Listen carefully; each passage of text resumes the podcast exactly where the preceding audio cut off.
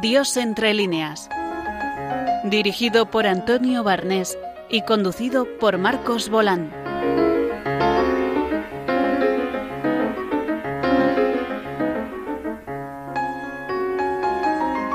Buenas tardes, empezamos hoy un nuevo programa en Radio María que tiene por título Dios entre líneas y que va a emitirse cada cuatro viernes a las 8 de la tarde. En este programa vamos a hablar de la presencia de Dios en la literatura y el arte contemporáneo, también la música, también el cine. Y vamos a tener en principio unas eh, secciones que se irán repitiendo a lo largo de los programas. Prosa y verso, donde escucharemos palabras de los eh, autores de distintas literaturas de la palabra a la pantalla, donde habrá también lugar para el cine, un cine relacionado con, la literatura. Zarabanda, que será nuestro espacio musical, un, arte que no, puede, que no puede faltar en nuestro programa. También tendremos invitados y habrá entrevistas y finalmente comentaremos en cada programa algunos de los eventos literarios eh, más interesantes de las próximas, de las próximas fechas. Pues eh, sin más, eh, paso la palabra a Marcos, nuestro conductor del programa.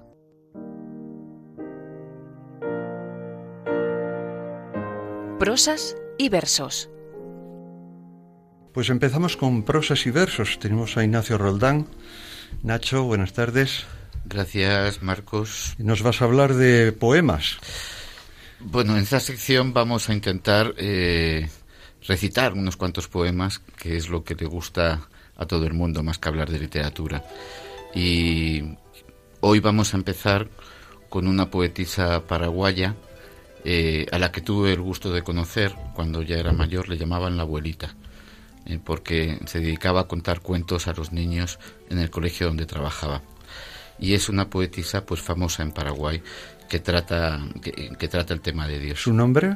María Luisa Artecona de Thompson. Eh, si te parece, empiezo con, un poema. Eh, este poema se llama Ya es tiempo, es de cuando ella ya, ya es mayor, y los versos son los siguientes. Se dirige a Dios, evidentemente.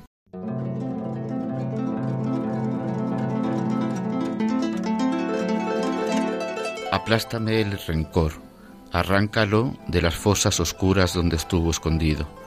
Ya es tiempo del árbol, de las alas, del vuelo, de la flor, la semilla redentora quebrantándose hasta ascender al sol, beberse el viento, conversar libremente de otros cielos lejanos donde viven los cuentos de lo que fue la infancia.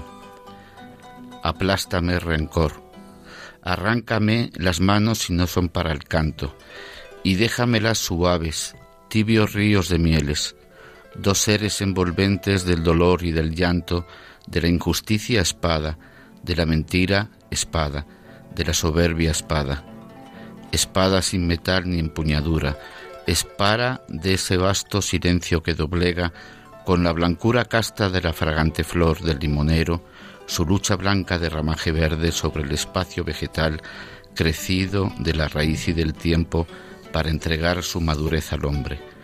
Aplástame rencor haciéndome campana que suena igual cuando la agita el mártir o el impío, sonido en bronce, caminador total de la alegría.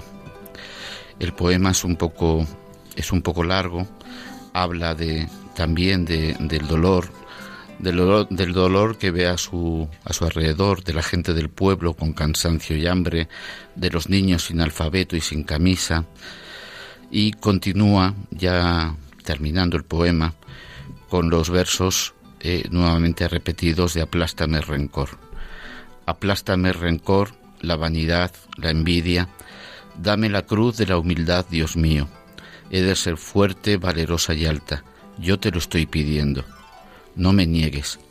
Tállame el Evangelio en cada hueso, arrójalo en las venas, píntamelo en los ojos, lábralo en los oídos, fórjamelo en la boca, escríbelo en los pies de cada día. Ya sabes, necesitamos un palomar planeta que rompa con sus vuelos en el aire la supuesta bondad de utilería, los trapecistas del amor vendido, los actores del vicio con el cuerpo corrupto que trasnocha, trepida, difama, repta. Salta y conspira frente a frente ante el signo que un día trazarás con tu carne coronada de espinas. Aplástame el rencor, el egoísmo, la vanidad, la envidia. Dame la cruz de la humildad, Dios mío.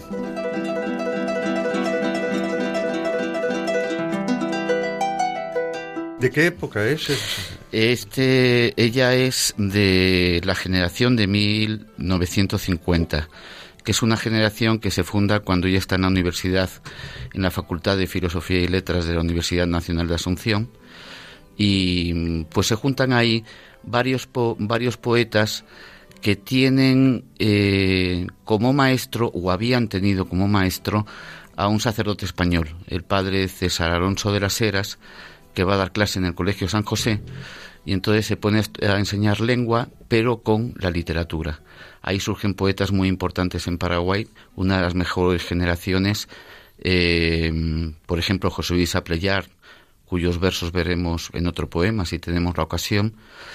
Y a partir de ahí empieza a haber un movimiento cultural que se había perdido y se funda una academia universitaria. O sea, eh, es una generación surgida en, en las aulas, surgida en, colegios, en universidades. Como tiene que ser.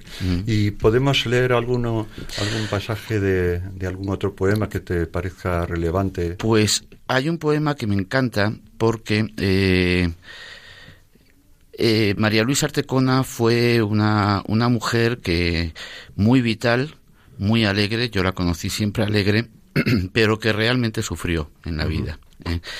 En los últimos años eh, se dedicó a la educación de su nieto, al que tuve la ocasión de dar clase. Un nieto terrible en las aulas, pero ahora profesor universitario. O sea que. Y eh, en este poema aparece una, una mano, una mano pequeña. Me imagino yo la escena a ella y al niño.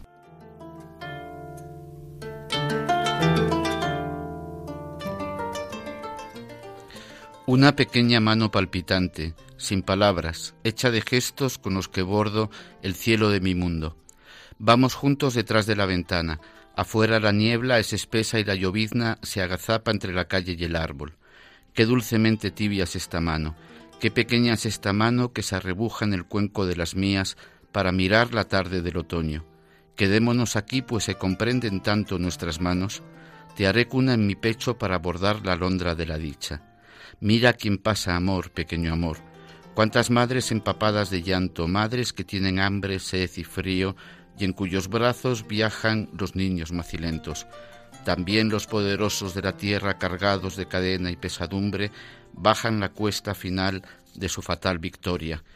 Y habla, a continuación, después de describir en varios versos el dolor del mundo, dice, Mira quién pasa amor, pequeño amor una constelación de ángeles custodios precedidos por blancas mariposas, una cajita de música que canta salmos a la vida, un pastor de Nazaret tañendo la flauta. Mira quién pasa amor, pequeño amor, Dios, pasa Dios amor, mira cómo los árboles florecen, mira cómo se multiplican los panes y los peces.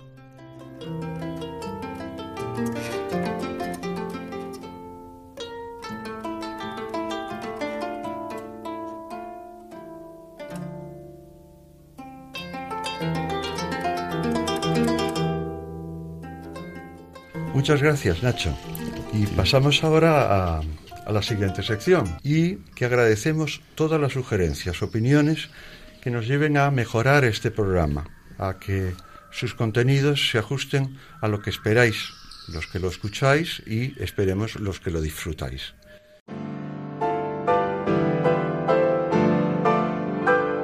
De la palabra a la pantalla.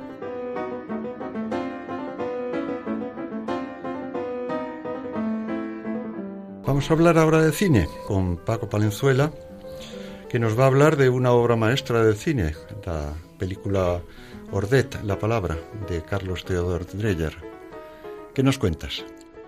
Gracias, Marcos. Buenas tardes a todos los oyentes. Y antes mm, que hablar de Ordet, preferiría decir algunas palabras sobre el contenido de este espacio dentro de nuestro programa. Sí, sí, por supuesto. Eh, evidentemente, en, tan poco tiempo no, no, es posible contar una película ni comentarla. Vale la redundancia. Pero sí que me gustaría mm, eh, invitarles, de alguna manera, a, a ver estas películas si tienen la posibilidad. Van a ser películas que, tengan alguna relación con nuestro tema, que es el tema de Dios, y también con el tema de la literatura, puesto que el título de la sección es mm, de la palabra a la pantalla. Eh, en unos casos eh, las películas estarán basadas en novelas, en otros casos en obras de teatro, pero espero encontrar eh, las suficientes películas que tengan relación con, la literatura para poder centrarme un poco en ese aspecto. Y ya entrando en, la de hoy, eh, creo que es una película que realmente se merece el título de, obra maestra, no porque lo diga yo, que soy un, simple aficionado al cine, sino porque lo han dicho muchos críticos, eh, grandes estudiosos del cine, y como ejemplo, pues eh, hay una encuesta que se realizó en España en los años 60 en una película, uy, perdón, en una revista que existía entonces que se llamaba Cine Estudio, eh, entre los críticos de cine españoles sobre cuál era la mejor película de la historia del cine.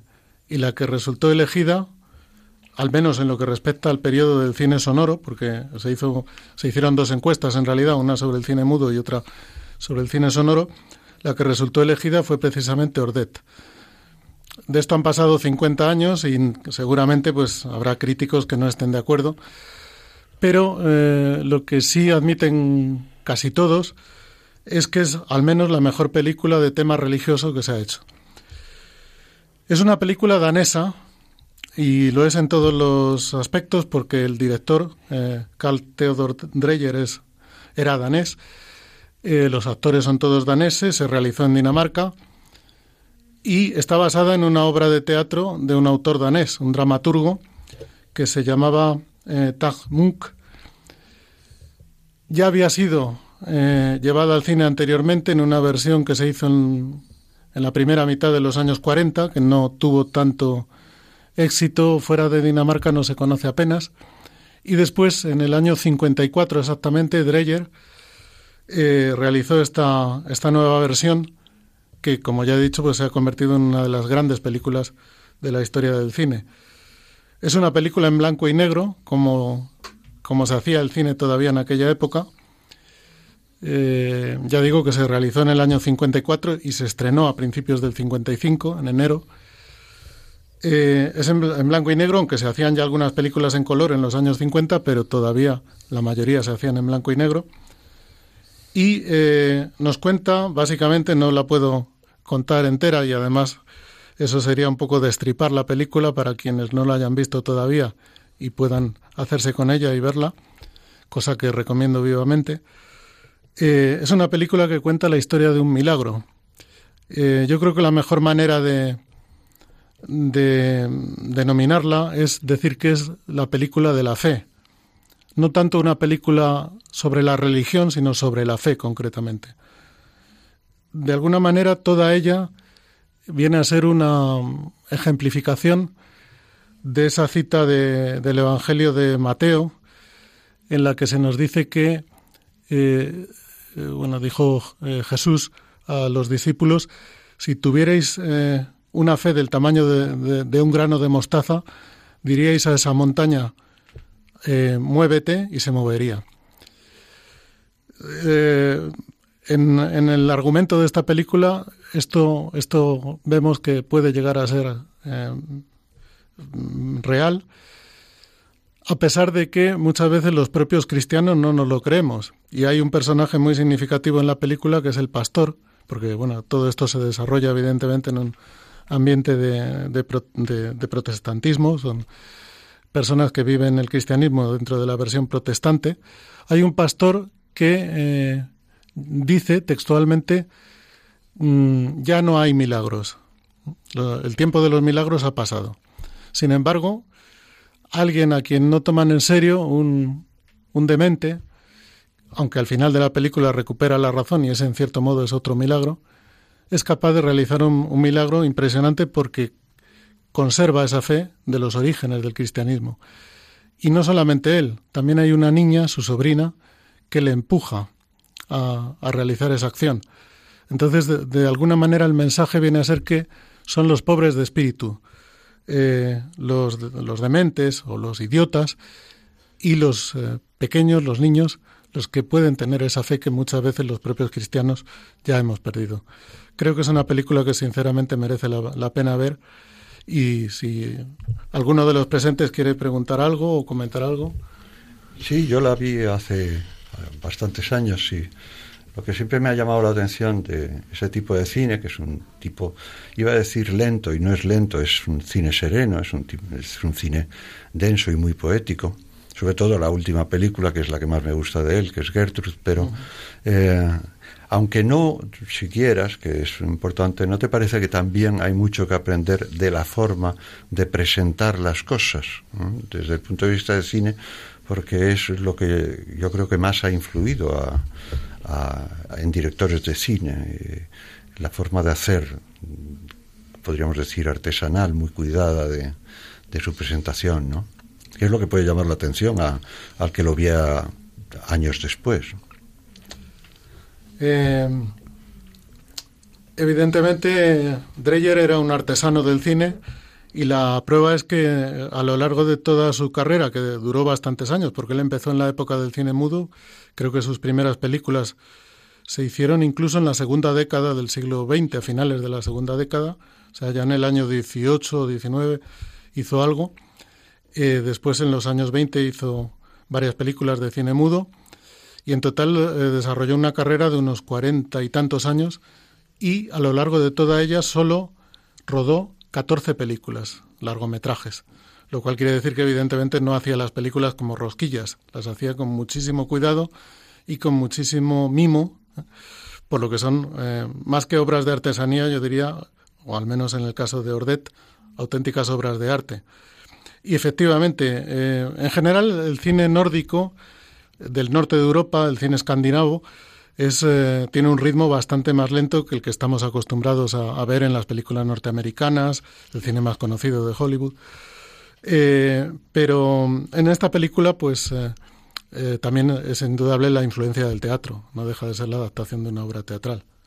Pues nada, ha valido la pena tomar contacto y muchas gracias a Paco por presentarnos este pasaje musical y este pasaje cinematográfico.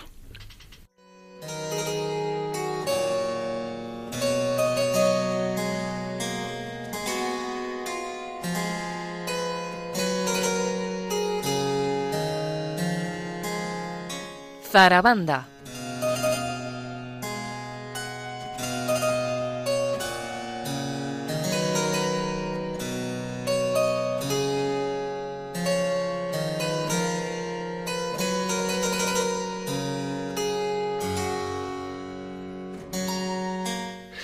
Pues ahora vamos a, tomar contacto con otra sección de nuestro programa, pero antes quería recordar el, correo electrónico al que todos eh, vosotros, los oyentes, podéis recurrir para contarnos, para sugerirnos, para comentarnos cualquier cosa de, nuestro programa.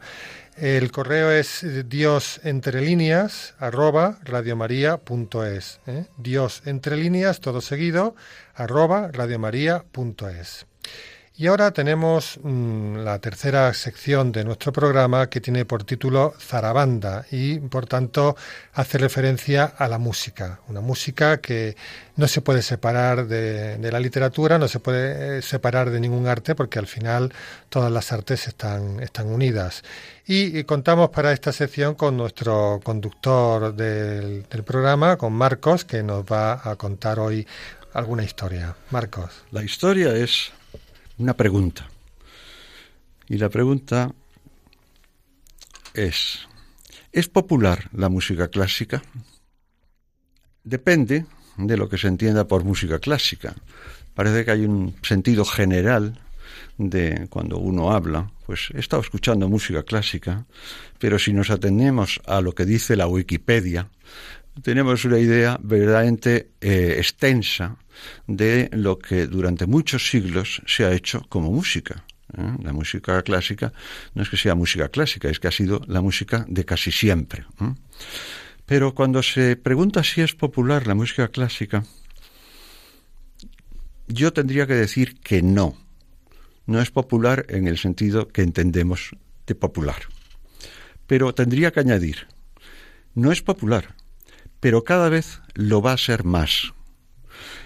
Y no es que se vaya a cambiar la proporción entre los que escuchan música clásica, o lo que conocemos como música clásica, con respecto al resto, sino que cada vez se oye más música.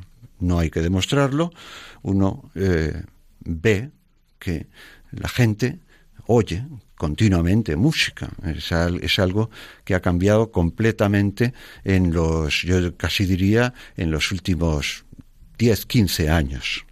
Y si se mantiene la proporción, cada vez más escuchan, de esos que cada vez son más, escuchan música clásica.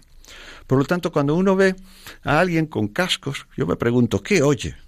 A lo mejor escucha audiolibros, o está escuchando la radio o podcast, está escuchando nuestro programa en Radio María, o está escuchando música sería interesante que hubiera algún tipo de sistema que permitiera determinar cuál es el tipo de música que escucha. Pero podríamos llevarnos una sorpresa, porque hay veces que no solo lo que uno escucha, digamos individualmente, sino lo que continuamente se nos está ofreciendo. Uno ve la televisión y está sonando en montones de en las películas, en las en cualquier está continuamente sonando música, cine, fondos musicales, y muchos de esos fondos musicales se pueden determinar dentro de una clasificación que pudiéramos decir, esto es música clásica.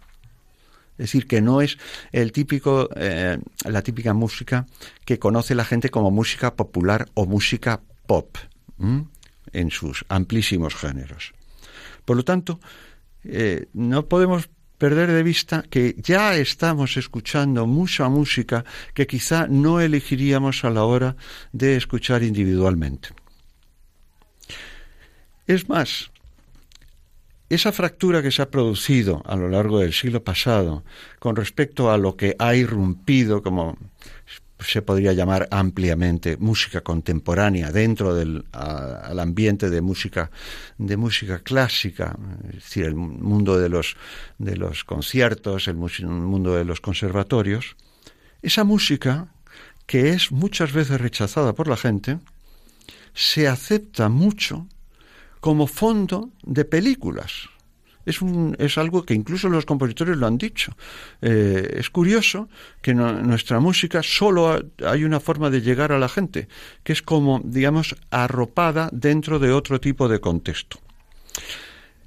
Claro, también tenemos una posible dificultad pensando que eh, es un mundo que requiere una preparación, digamos, es un mundo que mm, está en torno a una minoría, una minoría, una una minoría elitista. Tengo una frase de un autor que no es que me guste mucho, pero la frase me parece divertida y sobre todo el título del libro es muy, muy expresivo. Eh, se llama El alma de Hegel y las vacas de Wisconsin. es un libro que, aunque fuera por el título, dije a ver qué dice Barico sobre este asunto. Y copió la siguiente frase. Leo. Dentro del mundo de la música, el consumidor de música culta que es una forma alternativa de hablar de la música clásica, está convencido, y no del todo equivocado, de vivir en Suiza, en un oasis en el mar de la corrupción del gusto. Al defender el orden establecido, él defiende su diversidad y su primado. Es decir, que se considera una especie de hombre segregado, un hombre que es, podríamos decir, mejor que los demás. Bien, estamos planteando que el acceso, al menos, es cada vez más fácil, más, es, más, más amplio, más asequible a través, por ejemplo, de la Internet y de las escuchas de música a través de tantos medios. ¿Cuál es el riesgo de tomar contacto? ¿Cómo se puede perder el miedo? Bueno, yo creo que eso juega a favor en, este momento para hacer la prueba. Y voy a poner un ejemplo de un caso que me sucedió en una época profesional que mm, por una serie de razones, mm, me encargaron grabar un ciclo de música de órgano en Medina del Río Seco. Eh, le pedí ayuda a uno de la empresa que tenía que ir a hacer una retransmisión deportiva, un chico joven de veintitantos años que eh, conducía el coche, me ayudó a llevar el equipo y eh, me acompañó mientras hicimos la grabación. Una grabación de música relativamente difícil, incluso para una persona familiarizada. ¿no? Yo le vi que escuchaba muy atento la música y luego le pregunté, ¿te ha gustado? Y me dice, yo tuve un videojuego, un videojuego que tenía una música de fondo. Al cabo de un tiempo tuve la curiosidad, porque se me fue metiendo, y vi en los créditos que era de un tal Tchaikovsky. Fui a una tienda y pregunté si tenían algún disco de Tchaikovsky. Y me lo compré. Y continuaba, me gusta. Bien, no sé si lo hacía por defender el orden establecido, por defender su diversidad y su primado. El caso es que había hecho, por un encuentro casual, no es que tampoco es que Tchaikovsky sea, pero me parece un buen compositor y me parece una persona que te puede facilitar eh, hacer empezar a, perder el miedo a algo que ha sido durante siglos la entidad la verdadera aportación del eh, mundo occidental a la música. Y quizá eso ayude a vivir sin corromper el gusto y quizá una dieta variada pueda ser conveniente. Muy bien, Marcos. Pues esta ha sido una primera entrega de esta sección Zarabanda que nos ha puesto los dientes largos y muchas ganas de seguir eh, escuchando música y mirando pues esas nuevas perspectivas que nos abres.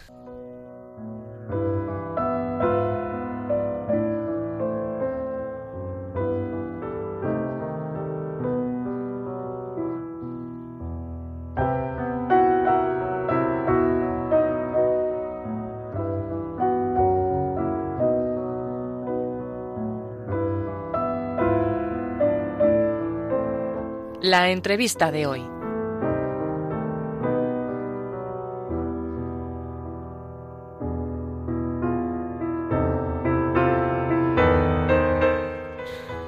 Bueno, tiempo para una entrevista, Antonio. ¿Qué tenemos hoy? Pues hoy, en esta primera entrevista de nuestro programa, vamos a hablar con el responsable de, de una página web mm, dedicada a la literatura Internet es una revolución en nuestras vidas y para la literatura también lo está siendo y lo ha sido. Eh, hay un acceso a muchísimos libros a través de Internet, hay muchos blogs, muchas páginas dedicadas a la literatura y eso también ha provocado que mucha gente se anime a escribir, a publicar sus textos en, en Internet. Y es verdad que Internet es un campo para la eh, literatura maravilloso, pero también necesitamos mm, de algunas páginas que nos orienten, que nos abran un poco el camino. Y ese es el caso de la página que nos, que nos ocupa. Mm, hemos invitado a Ángel Cabrero. Buenas tardes, Ángel.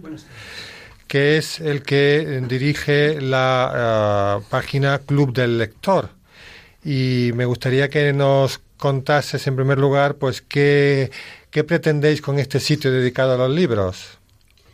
Pues en este, bueno, hay dos, mm, dos ambiciones, digamos, dos temas que nos, que, que nos llevan, que nos han movido a hacer esto, que es, por un lado, animar a la lectura, porque dices, hay gente que va leyendo, pero nos damos cuenta que hay mucha gente que pierde el tiempo en cosas muy, de muy poca monta, de poca importancia, y que lee poco. Siempre hay gente que te dice que no tiene tiempo para leer, lo cual es realmente mm, bastante dudoso. ¿no? Y por otra parte, eh, ese, eh, la preocupación de dar ideas para una lectura positiva, una lectura formativa, una lectura buena, porque hay mucha basura, porque hay muchas cosas que no tienen ninguna importancia. A los que nos gusta leer, mm, pues nos da pena ver a gente viendo eh, series en la televisión que son intrascendentes, que no tienen ningún, que tienen muy poquito interés, o eh, mucho tiempo delante de un móvil eh, viendo eh, vídeos que nos llegan y cosas de los WhatsApp y de pierde mucho tiempo, ¿no? Y nos da nos da pena porque los que leemos mucho, pues sabemos del gozo, del gozo tan grande que supone leer un buen libro, ¿no? Leer, eso sí, un buen libro, ¿no? Por eso, bueno, pues esa es un poco la idea, ¿no? La idea es facilitar a través de esta página web facilitar, ¿no? Eh, mm, sabiendo que, que hay, mm, pues, por otra parte, un, un, porcentaje bastante amplio de bestsellers, de libros que se venden mucho y que son muy malos, y que son malos de calidad, que son malos de fondo, etcétera. Que no por cierto, ¿la dirección de la página cuál es? Antes que se nos olvide. clubdelector.com todo seguido club del lector sí, sí, sí. ¿Y eh, ¿cómo, cómo surgió la idea de hacer esto y cuándo empezó? Hace bastantes años. Empezamos en, el Centro Universitario de Villanueva, donde yo trabajo desde hace mucho tiempo. Eh, empezamos un poco con, la idea de tener eh, información a mano en principio realmente sale como una base de datos, una base de datos donde vas incluyendo libros que vas leyendo, libros que te van de los que te van hablando y vas metiendo ahí poco porque luego la gente pregunta, ¿eh? cuando haces pues cuando tienes una serie de gente que le gusta leer, pues la gente te pregunta, pregunta porque sabe que tienes información. De ahí, de esa base de datos, pasamos a una web que luego ha tenido diversos formatos y hemos ido completando o mejorando. Sí. Pero eh, mm, bueno, esa es un poco la idea de fondo, ¿no? Eh, pensando en, los universitarios. ¿Qué pasa en, un centro universitario? Pensando que la gente lea. ¿Qué pasa? Que eso en un momento determinado, al pasarlo a una web, ya llega a muchísima gente. ¿Eh? O sea, que llega mucha gente de España y de toda Sudamérica, de Estados Unidos. ¿Cuánta gente entra, entra en la página? ¿Tenéis contadores? al día, ahora mismo, estamos casi en mil personas diarias de entrada. O sea, que son gente que, o sea, gente, bastante gente que entra, que de un modo habitual y que, y que, bueno, y que le preocupa, que le interesa, ¿no? El, eh, todo este asunto, ¿no? Y entonces aparecen libros y, digamos, opiniones sobre esos libros, ¿no? Cualquiera puede, puede expresar su opinión. Entonces, todas las personas que se dan de alta con un alias tal en esa en esta web pueden poner su opinión. Eh, nosotros tenemos una serie de, expertos, eh, mm, una serie amplia, ¿no? De expertos, de gente que está, que tiene bastante interés y, vamos, que tiene bastante formación y bastante que, ponen sus, sus, eh, sus reseñas, sus opiniones, van dando ideas y en cualquier momento cualquier eh, persona que entra y que se da de alta puede poner su opinión. Pero no anónimos, digamos, ¿no? No anónimos. O sea, yo creo que esa es una gran diferencia con la mayoría de este tipo de webs que se ven por ahí, donde ves opiniones de alguien que no se sabe quién es, ¿no?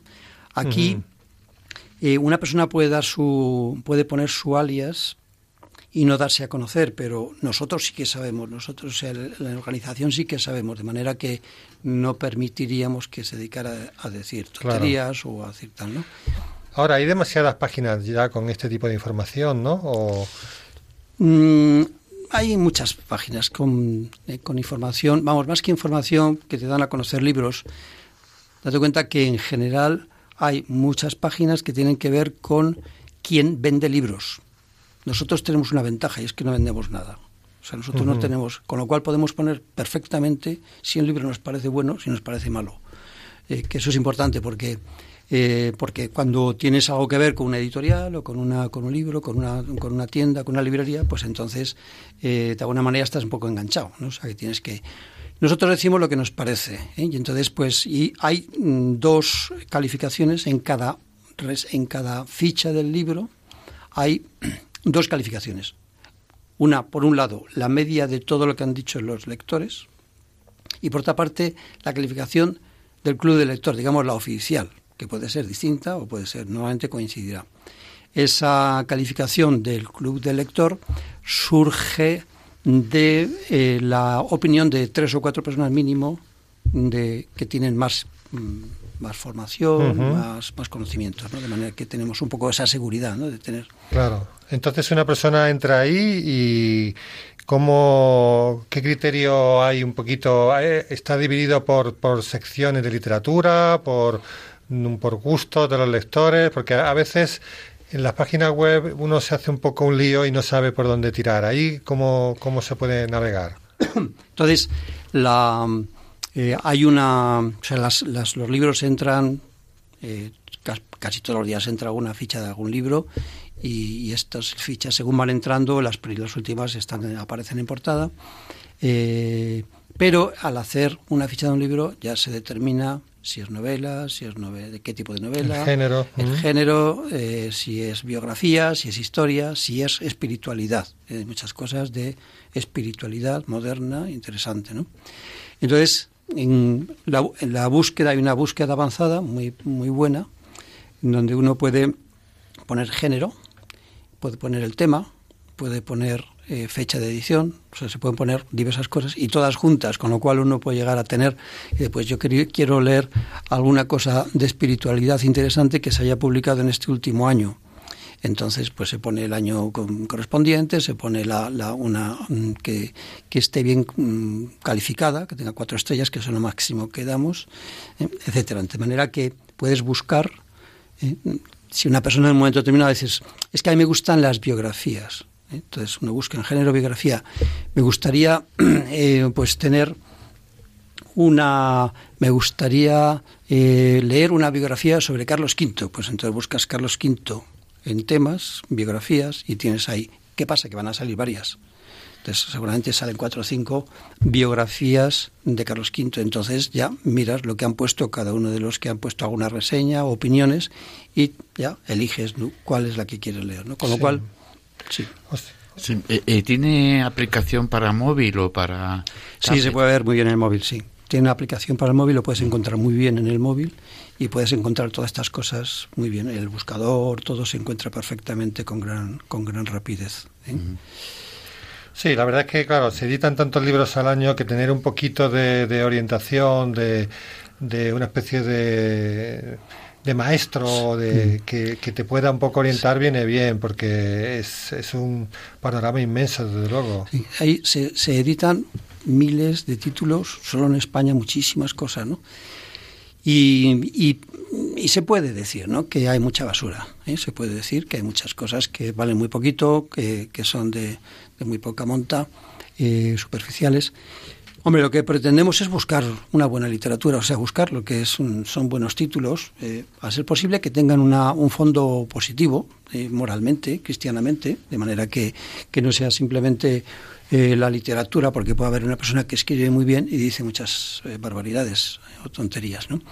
Entonces, eh, lo que buscamos es eso, ¿no? O sea, en, esta web lo que se procura es que haya una, mm, de alguna manera se pueda ir dirigiendo a la gente hacia las cosas más que, que más merecen la pena, ¿no? En lo que se está, en lo que se está saliendo, en lo que está editando ahora y en lo clásico, ¿no? lo que, pues, pues Hemos visto que hay un apartado sobre tertulias literarias en, en, esta página del Club del Lector. ¿En qué consisten esas tertulias literarias? Y las tertulias es un, es un, invento realmente interesante eh, porque es una ocasión de juntarse una serie de gente que le gusta leer a comentar un libro. ¿eh? De manera que que eh, bueno son tertulias de mucho de muy diversos tipos. Ahí hay una, una, lista de tertulias en las que están ahí publicadas para que si uno le interesa puede añadirse puede pedir. Y de hecho constantemente con bastante frecuencia me han preguntado dónde me gustaría estar en una tertulia cómo dónde puedo estar no y entonces ahí tenemos varias eh, es un, modo de normalmente lo que se suele hacer antes pues si se hace una vez al mes pues una vez al mes se pone un libro se, se designa un libro que se puede hablar entre todos cuál libro o bien el coordinador pues lo sugiere o eh, ya sé y se lee el libro durante el mes, cada uno lee el libro durante el mes y en la tertulia pero que son tertulias presenciales. Sí, sí, sí, son presenciales. ¿eh? Son presenciales. ¿En toda España o en Madrid? Eh, hay de las que tenemos ahí, digamos que tenemos datos, tenemos de Madrid, de Valladolid, de, de Barcelona, Eh, o sea, más o menos estas. ¿eh? Entonces, sobre todo, tenemos de, Madrid tenemos varias, de muy diverso tipo, de gente muy diversa, ¿no? Con lo cual, pues cuando a mí me preguntan, pues yo sé, preguntando, pregunto un poquito qué tipo de gente es y con quién irías, lo que sea. Y entonces, pues, eh, para decir, pues mira, llama a este o queda con este para poder ir a esa tertulia, ¿no? Porque eso, es una cosa que a la gente le, le gusta, al lector le gusta mucho leer para luego hablar del libro. Claro, ¿eh? claro. Y comentar un poco entre todos lo que es, ¿no? O sea, que es un momento muy agradable. Bueno, eso puede durar una hora, hora y media o a veces lo que, lo que haga falta, ¿no? Porque depende un poco de... ¿eh? Pero es una cosa muy... que al lector le encanta, le gusta mucho. Bueno, Nacho quería hacer una pregunta a nuestro invitado. Eh, sí, e-, es... Bueno, realmente quiero hacer dos, porque una hace tiempo que la venía pensando, pero ahora me surgió otra. La primera pregunta que le quería hacer es si esa opinión de expertos sobre el libro suele coincidir con la opinión que aparece pues eh, por parte de los lectores. Y hay de todo, pero generalmente sí coincide, porque la mayor parte de los lectores nuestros son gente, pues, bueno, normalmente una persona que lee mucho es una persona culta y normalmente coincidimos, coincidimos bastante. Pero uno puede encontrarse ¿eh? con, con, a veces en algunos libros, con diferentes opiniones. O sea, con una opinión un poquito distinta de lo que hablan, de lo que dicen los expertos, que por lo menos hay opinión de tres personas, más bien de cuatro o cinco, para decir cada libro, ¿eh?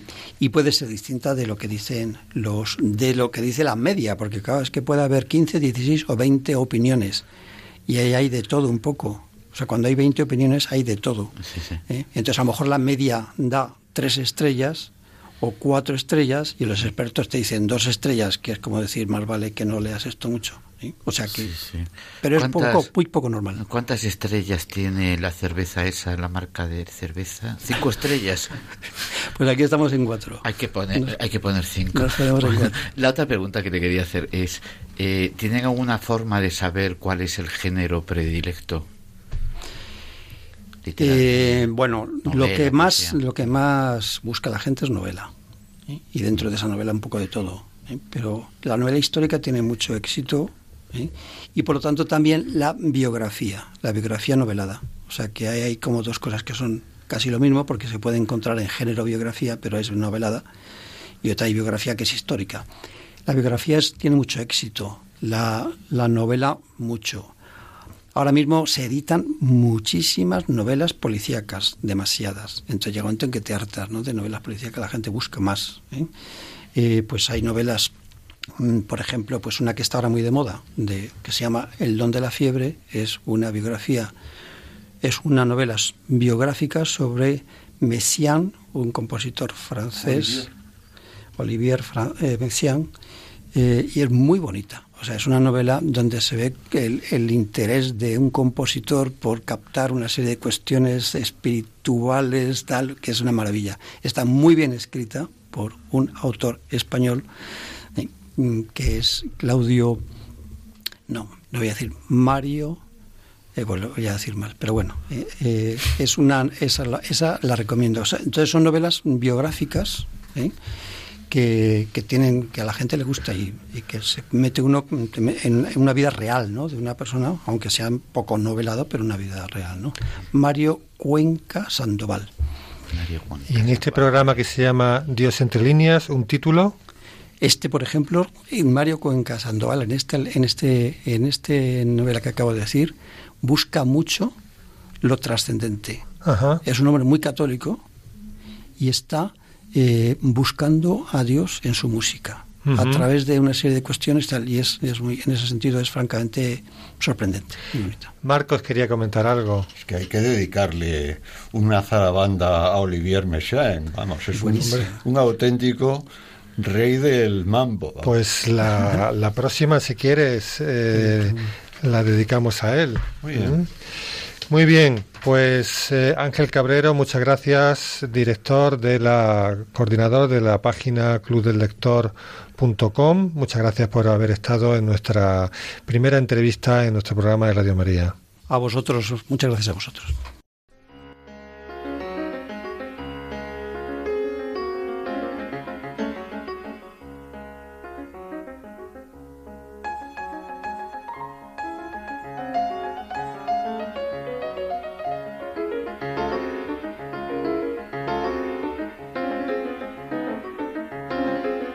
Eventos.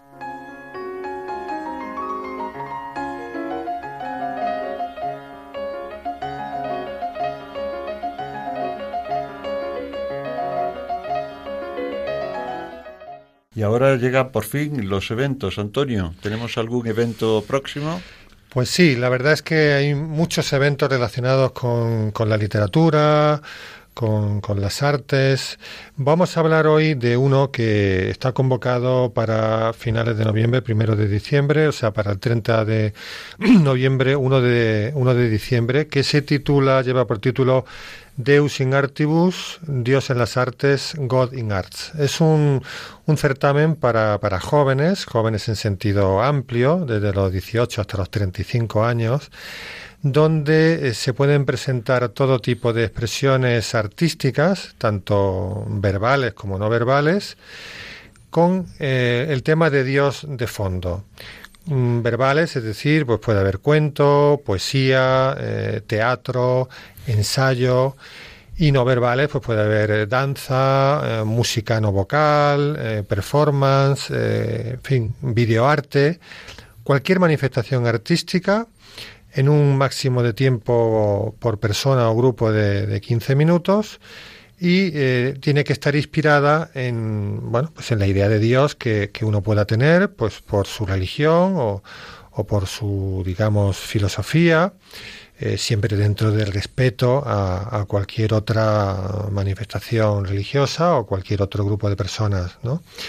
Y esto va a tener lugar en un espacio que los dominicos tienen en la, en la calle eh, Claudio Coello. Es un espacio que se llama Olumen, donde eh, se presentan mm, arte de todo tipo con ese sentido, digamos, eh, de inspiración, de inspiración en Dios. No, no es una sala de exposiciones ni un lugar donde se venda, se vendan obras artísticas, sino donde se celebran eventos como en este caso el de Deus in Artibus para eh, presentar eh, actividades relacionadas con relacionadas con Dios.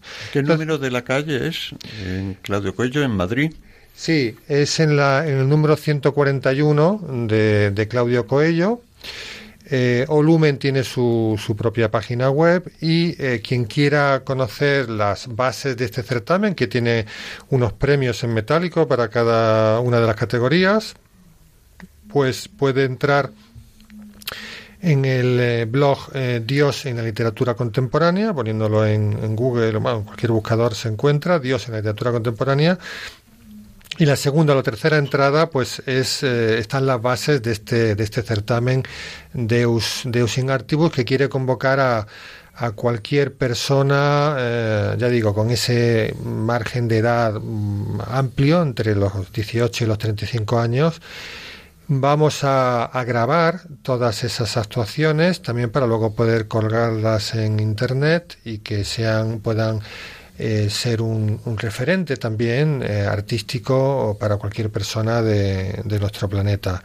Nuestra intención es hacerlo esto cada año, pero primero tenemos que empezar con, con este. Muy bien, pues nada, muchas gracias.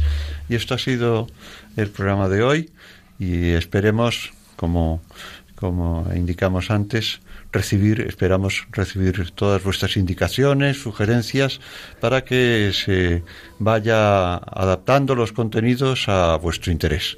Hasta la próxima.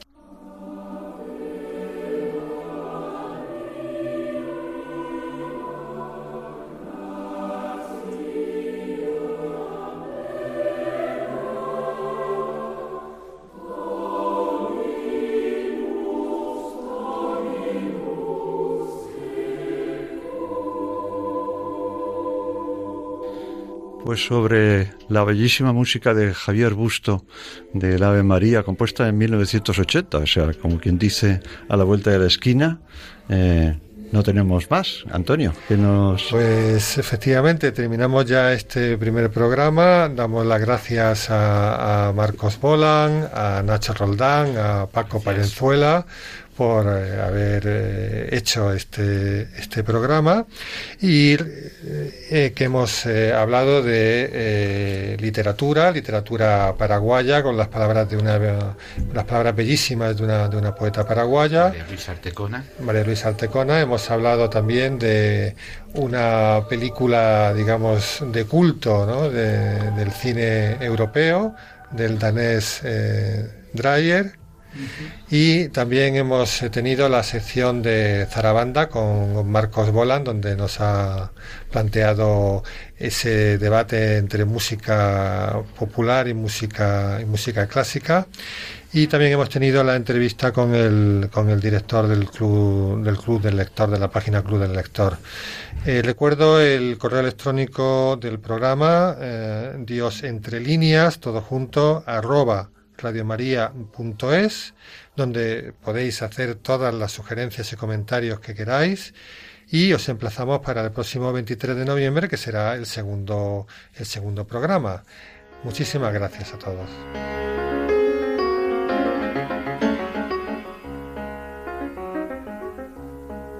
Dios entre líneas. Dirigido por Antonio Barnés y conducido por Marcos Bolán.